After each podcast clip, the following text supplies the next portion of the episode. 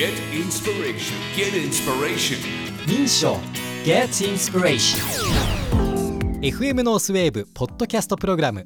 民賞 Get Inspiration へようこそ。DJ の新井翔です。この番組は毎週金曜午後1時から4時まで北海道 FM ノースウェーブで放送中の Ready to Go の中で放送しているコーナーのポッドキャストオリジナル版時間の都合で放送できなかったトークもここで聞くことができます。企業や自営業フリーランスなど道内でユニークなビジネスを実践する人々にスポットを当てそのひらめきインスピレーションの源流についてインタビュー。さて今週はどんなひらめきに出会えるんでしょうか。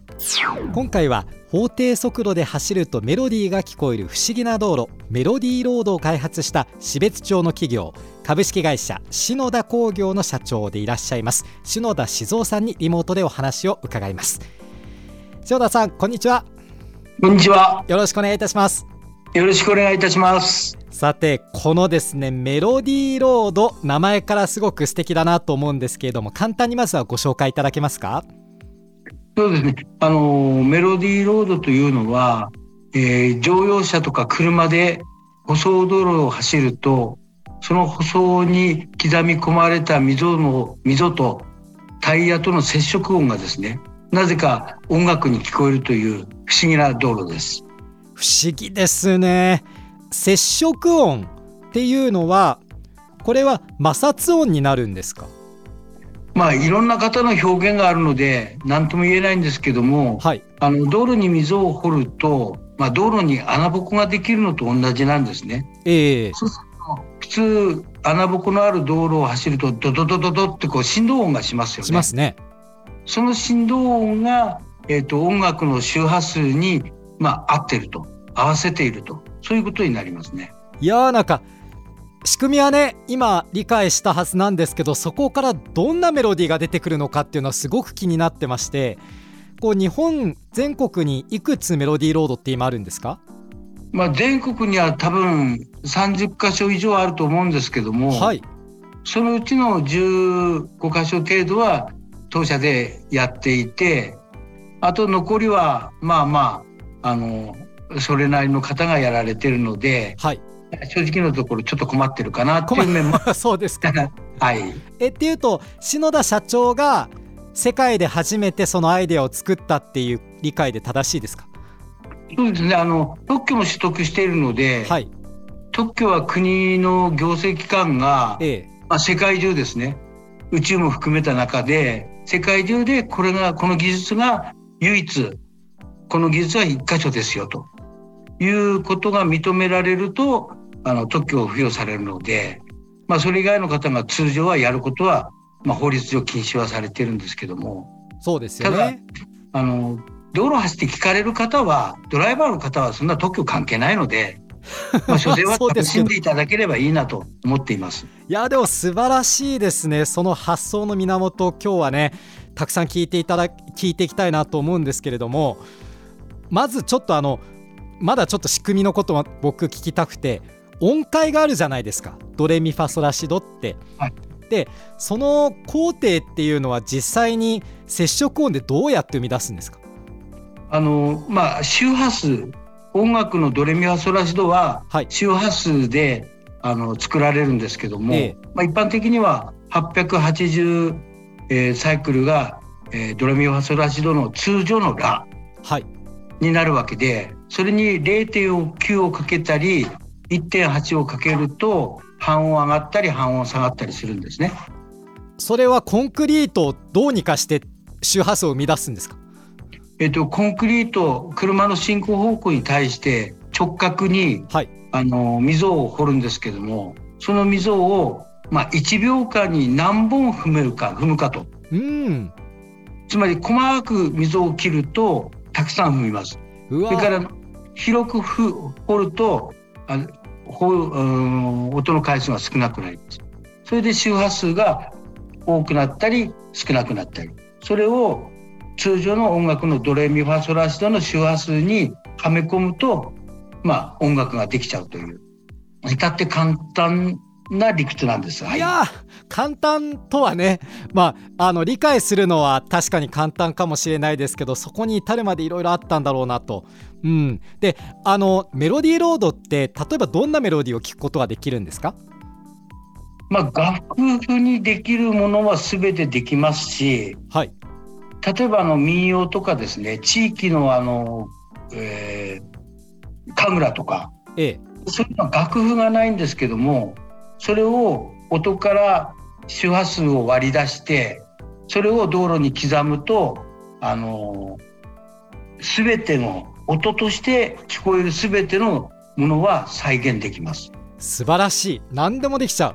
じゃああの例えば道内でおすすめのと言いますかこう篠田さんが手掛けたものを一つ教えていただけますか？あの道内にはお主には3カ所しかないんですけども、はい。あの1箇所はあの新幹線の今の終着駅である北斗市さええええ。んの、えー近くにあの厳敷山というあの大沼公園を望めるあの丘があるんですけども、はい。そこにあの、えーメロディーロードであのなんていうか歌えばわかるんですけどもあの「オラがあれ？なんだっけな？お菓子のカールの歌。お菓子のかえ月が出た？違うか。うーんとえ。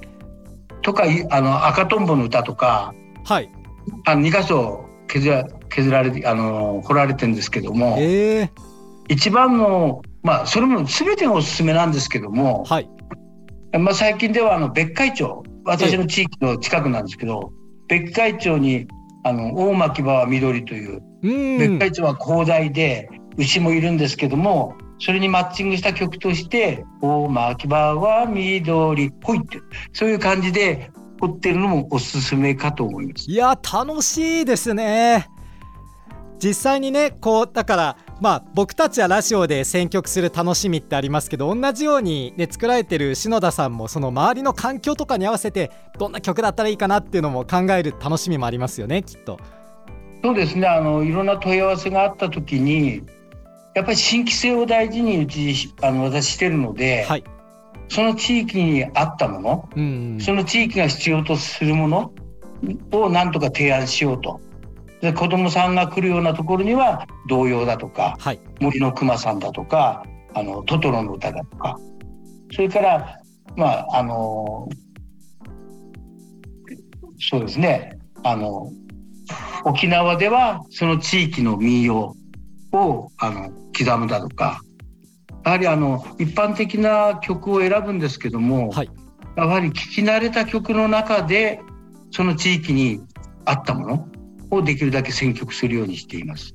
いいですね。これってあの標識とかが立っていてここからメロディースタートですよみたいなのってあるんですか？そうですね。あのその曲に合わせた看看板とか、はい。それから、まあ、あのここメロディーロード一般的にはあの等音記号。はい。等音記号を道路に印刷したり看板につけてここからあのメロディーロードが始まりますよと、まあ、いきなりあの音楽が鳴り出すとあのびっくりして事故につながると危険なので、はい。あの予知看板というか予測あの看板を立ててええ。そろそろメロディーロード始まりますよというような感じで安全にも配慮しています。うーん。いや今ねいろいろお話伺ってくる中できっとリスナーさんもそして僕もねメロディーロードってあそんなこともできるんだというふうに分かったんですがじゃあそのメロディーロードをどうして篠田社長思い浮かんだのかここのお話もね聞いていきたいんですけれどそもそもどういうふうにこう開発に至ったのかこの経緯を教えていただけますか？そうですね。あの思いついたのはあの私の会社土木事業なもんですからはい。今僕は約70年70近いんですけどもええ。あのまだ2 5 6の頃ですね。あ結構若い頃にねそうですね。あの建設機械で走っちゃいけない舗装道路を走ったことがあるんです。あなるほど。はい。あの建設機械ってあの皆さんキャタビラキャタビラっていうあの鉄の下駄ご存知ですかね。ええあの結構重そうな。そうですそうです。ですよね。はい。ガタガタガタガタって走る。ええ。あれで舗装道路を走ったらですね、舗装道路に傷がついたんですよ。うん。あの、は歯型、下駄状の傷が。はい、やっちゃいましたね。ええ。で、やっちゃったなと思って反省したところですね、はい。後でそこを走ったらですね、うなったんですね。ブーンと、音が。音が。はあ。そこで、その道路を何回かですね、速度を変えて走ったら、ええ。高温になったり低温になったりするってことに気づいたんですよ。面白い。であれば、速度を変えるのを、溝の間隔を変えれば同じ現象になるはずだと。うんうん、うん、いうことで、今度溝を変えてみたら、変えてみるようなシミュレーションをしたらですね、あの実際にドレミファソラシドが作れたと。ただ、素人だったので、はい。北海道の当初、当時はあの北海道工業試験場と言ったんですけども、ええ。あの札幌にある技術研究所なんですが、そこのあの方にですね相談して、これが正しく音楽にできるかどうか分析してくれと言って頼んだところですね、帰ってきた曲があのチューリップが咲いたっていう曲を作ってくれたんです、シミュレーションで。あシミュレーションっていうのは具体的にはその実際に道路に傷をつけるというかそういう作業をするんですか？いや、あの、うんと、なコンピューターシミュレーションですねあコ。ンピューターでできるんですね当時は。へえ、はい。で、やるとできて、まあ、帰ってきた曲がですね、咲いた咲いたチューリップが咲いたというんで、はいあ、花が咲いたなと。ああなるほどアイディアの花がパーッと咲いたって感じそうですね。そんなジョークも交えた中で、はい開発に取り組んできました。いやーでもそこをその発想に思い立ったのが25歳でそこから今に至るまでっていうのはいろんな苦労が終わりだったかと思うんですけれどもこうメロディーロードを開発するにあたって一番苦労したところってどんなところでしたか？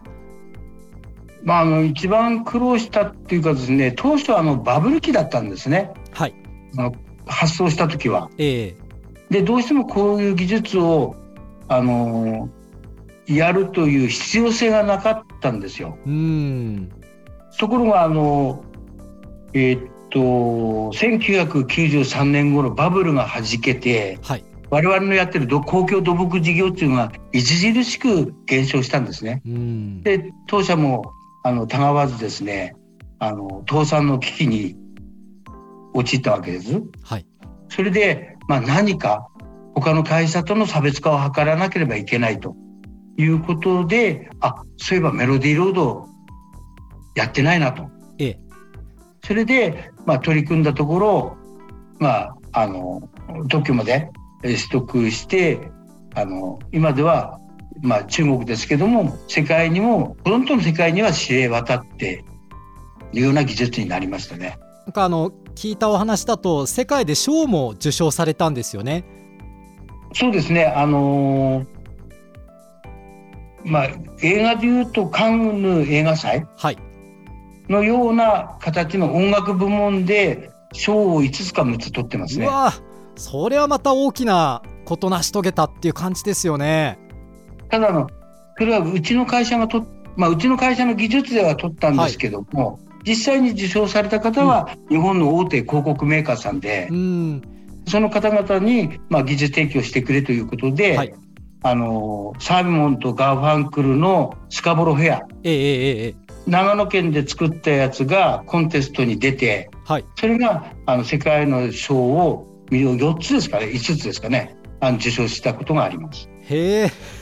そんな曲までできちゃうんですね。何でもね。いけるってことで。でもバブルが崩壊してから実際に商品化っていうんですかね。こう形としてお客さんにっていうのまではどれぐらいの期間あったんですか？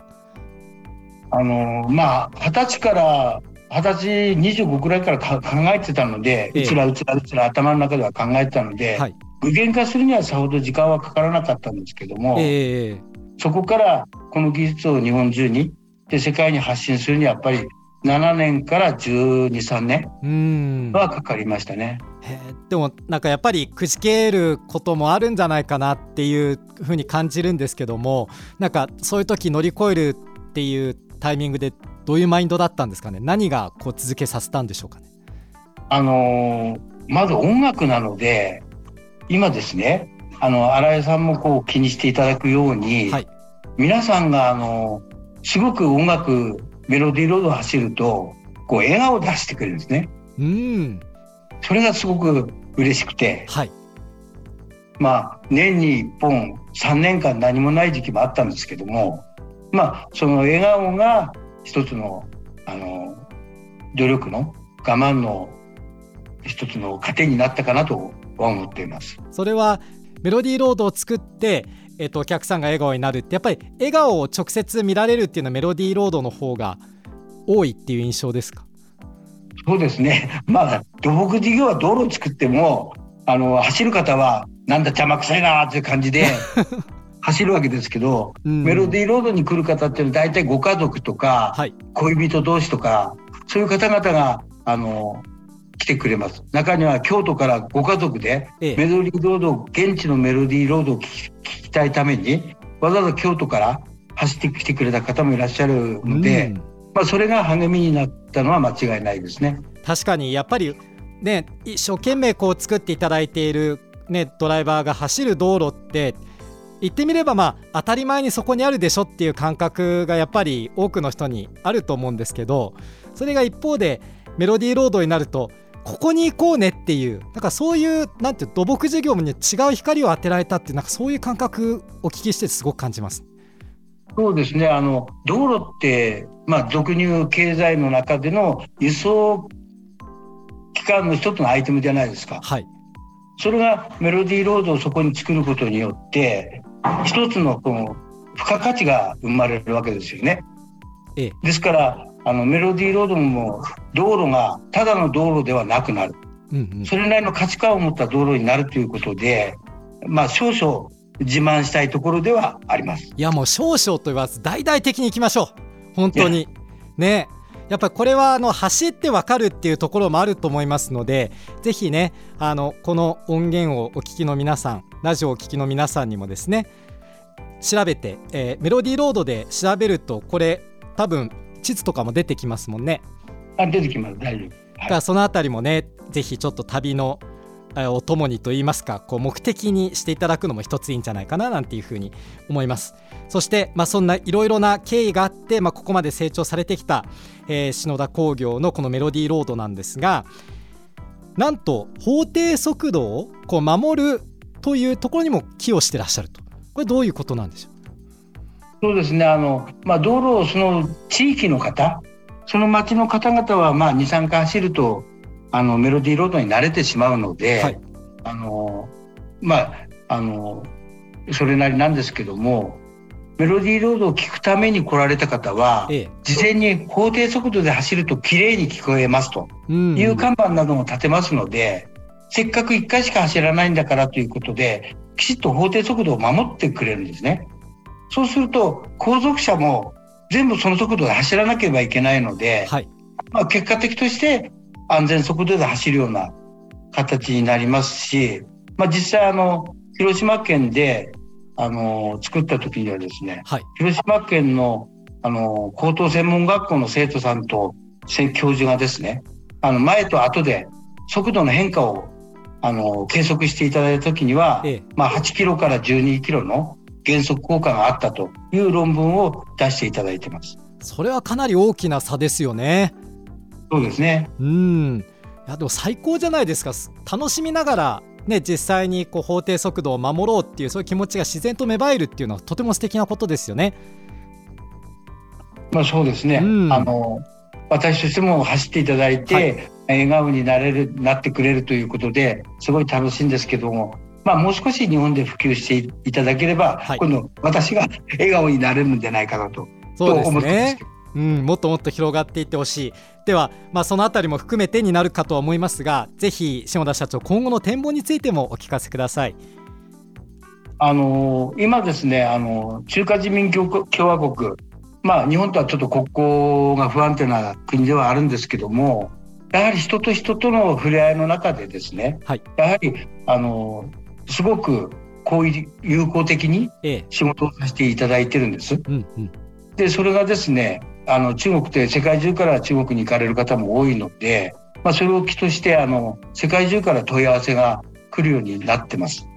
ただなかなかあの英語とか中国語私できないのでそれをどうにかですね中国のあの、まあ、うちがお願いしているあの社長さんに世界とつなげるようその方は外国語ほとんどできるのでつなげていただくようにしていますのでまあなんとか世界中に音楽でですね一つの輪というかですね一つの楽しい技術として世界中にこう認知していただければもう少しロシアとかウクライナとか、うん、そんな話も少しは減るのかなという期待感は正直なところ持っています。やっぱり僕たちもねパワーオブミュージック音楽の力っていうのはとても信じていますしなんか通じるものがすごくあるなと。でアジアだけじゃなくてもっともっと世界に広がっていってほしいなってすごく思いました。ありがとうございます。今回は株式会社篠田工業の社長でいらっしゃいます篠田静雄さんにお話を伺いました。どうもありがとうございましたありがとうございました。よろしくお願いいたします。FM ノースウェーブポッドキャストプログラム民賞 Get Inspiration いかがでしたか？小企業フリーランスの助け合いの組織民賞について知りたい方はまずは民賞のホームページにアクセスしてみてください。また毎週金曜午後1時から4時まで北海道 FM ノースウェーブで放送中の Ready to Go こちらもぜひ聴いてみてください。ここではお送りできなかった音楽もたっぷりお届けしています。ポッドキャストプログラム民賞 Get Inspiration は毎週金曜日午後4時に更新します。次回もお楽しみに。